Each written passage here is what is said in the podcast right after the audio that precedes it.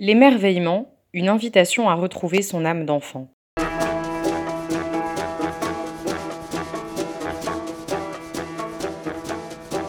Au quotidien, nous entendons les termes de vitesse, efficacité, productivité, tous plus angoissants les uns que les autres. La qualité de notre vie semble être estimée par le métier que nous pratiquons. La productivité a rapidement faire les choses aux dépens de la qualité parfois. Ainsi, si vous allez vous promener dans un jardin, si vous restez simplement chez vous à penser, méditer, n'avez-vous pas le sentiment de ne servir à rien? Servir. Comme si tout se mesurait à l'utilité. Mais qu'est-ce qu'être utile? Si nous nous réduisons à des êtres devant effectuer les tâches qui nous sont confiées sans jamais accorder de l'importance à l'expérience de la pensée, alors nous allons droit dans le mur. Je vais vous raconter une petite anecdote qui m'a inspiré ce thème de l'émerveillement. Un matin, alors que je me dirige vers le métro pour aller travailler, voilà que le panneau d'affichage indique que le trafic est totalement interrompu sur la ligne que je prends habituellement.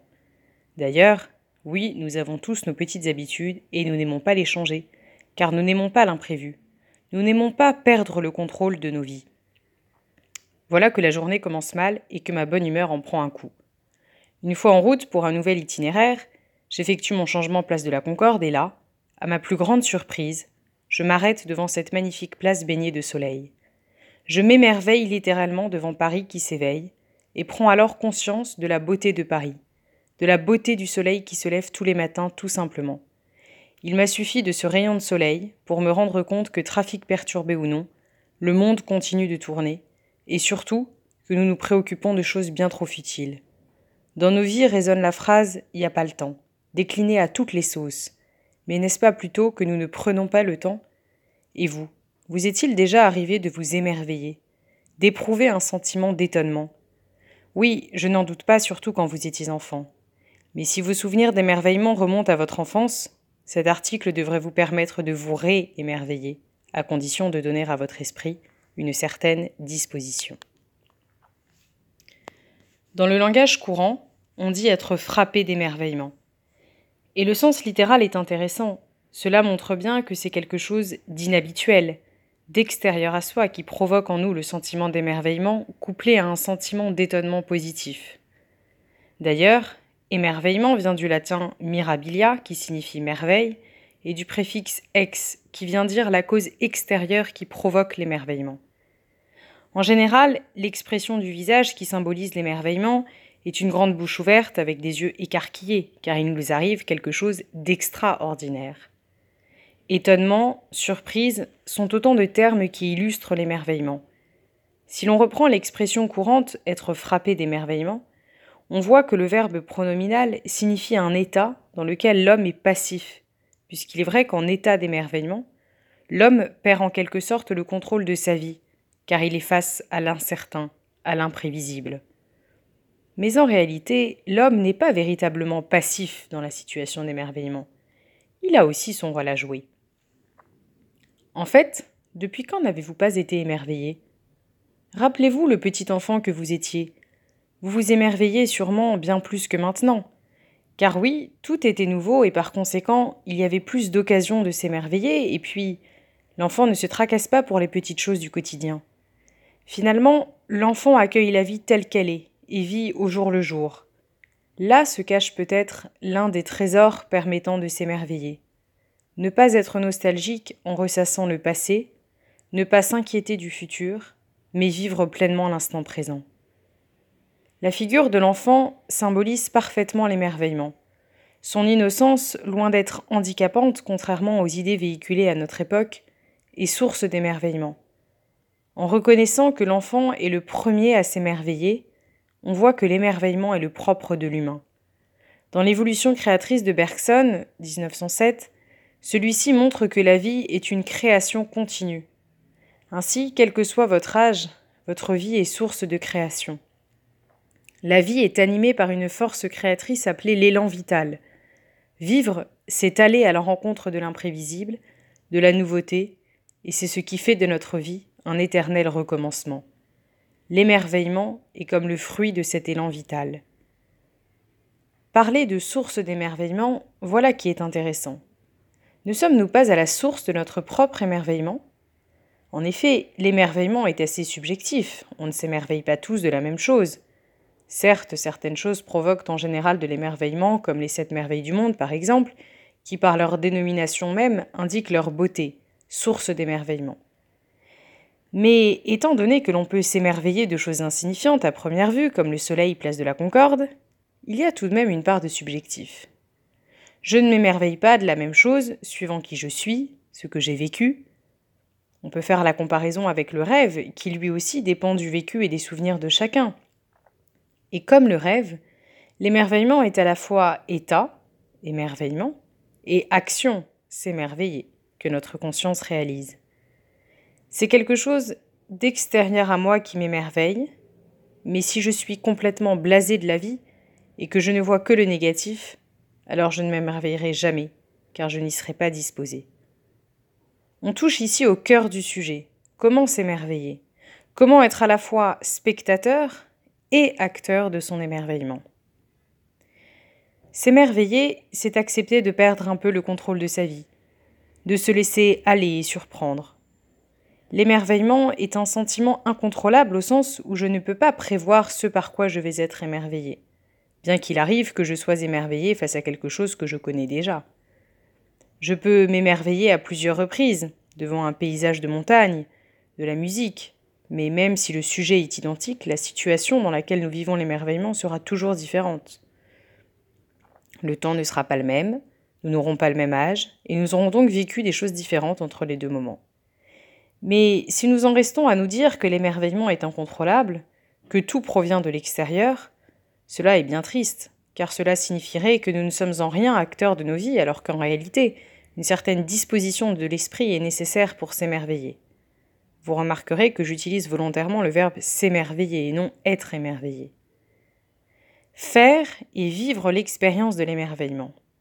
C'est façonner son esprit, de telle sorte qu'il soit disposé et qu'il se rende disponible à l'autre, que soit, pour donner toute sa place à l'émerveillement.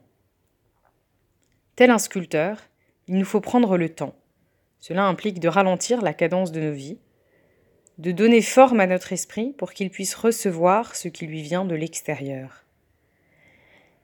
Ainsi, en devenant acteur de l'émerveillement, l'on est même capable de convertir cet acte-état en acte raisonnable, permettant une prise de conscience. Si l'on devient pleinement conscient de sa situation, on peut avec du recul analyser ce qui nous a émerveillés pour apprendre à mieux se connaître à savoir ce qui est important pour nous et qui nous plaît, l'émerveillement comme prise de conscience intérieure. Toute notre personne, notre vie étant tournée à la fois vers l'intérieur et l'extérieur, il s'agit également de faire naître une prise de conscience extérieure. Par exemple, contempler une des sept merveilles du monde peut permettre une prise de conscience écologique en nous invitant à nous battre pour la sauvegarde de notre patrimoine à la fois architectural et naturel.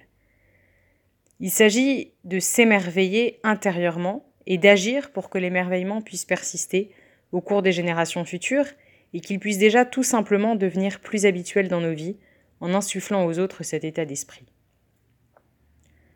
L'émerveillement est une philosophie de vie qui aide à vivre mieux et positivement. Il appelle à s'arrêter devant la beauté, à faire une pause en se recentrant sur soi-même à une époque où tout va vite et où notre téléphone devient le centre de toute notre attention.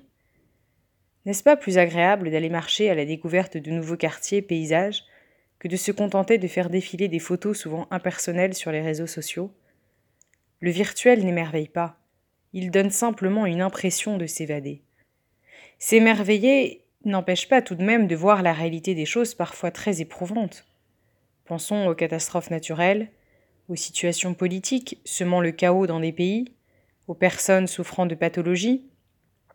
Il ne s'agit pas de se voiler la face ou d'être un optimiste naïf, mais simplement de savoir saisir les occasions qui nous permettent de nous émerveiller et de reprendre goût à la vie, d'être un optimiste réfléchi en somme.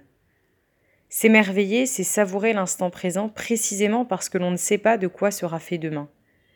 Tant de situations nous inquiètent qu'il faut savoir reconnaître quand cela va bien en disposant notre esprit à s'émerveiller, même des choses qui paraissent insignifiantes. En fait, l'émerveillement est un souffle de vie qui redonne espoir. Si l'émerveillement est une invitation, un appel à retrouver l'innocence de son enfance, en réapprenant à vivre intensément sa vie, même dans ses plus petits détails. Cela demande un effort, comme l'indique le terme réapprendre. Car l'esprit doit s'y disposer. Accepter de faire l'effort, c'est aussi faire preuve d'humilité, en reconnaissant sa petitesse face au monde qui nous entoure. Remarquez que lorsqu'un enfant s'émerveille, il regarde généralement en direction du ciel, car il s'émerveille de ce qui le dépasse. Socrate disait justement que la sagesse commence dans l'émerveillement. Il s'agit ensuite de poursuivre dans cette voie, en prenant du recul face à ce qui nous a émerveillés, pour pouvoir revivre des expériences d'émerveillement et en faire vivre aux autres. Des études scientifiques montrent que l'émerveillement possède des vertus et avantages psychologiques, et qu'il aide à être heureux.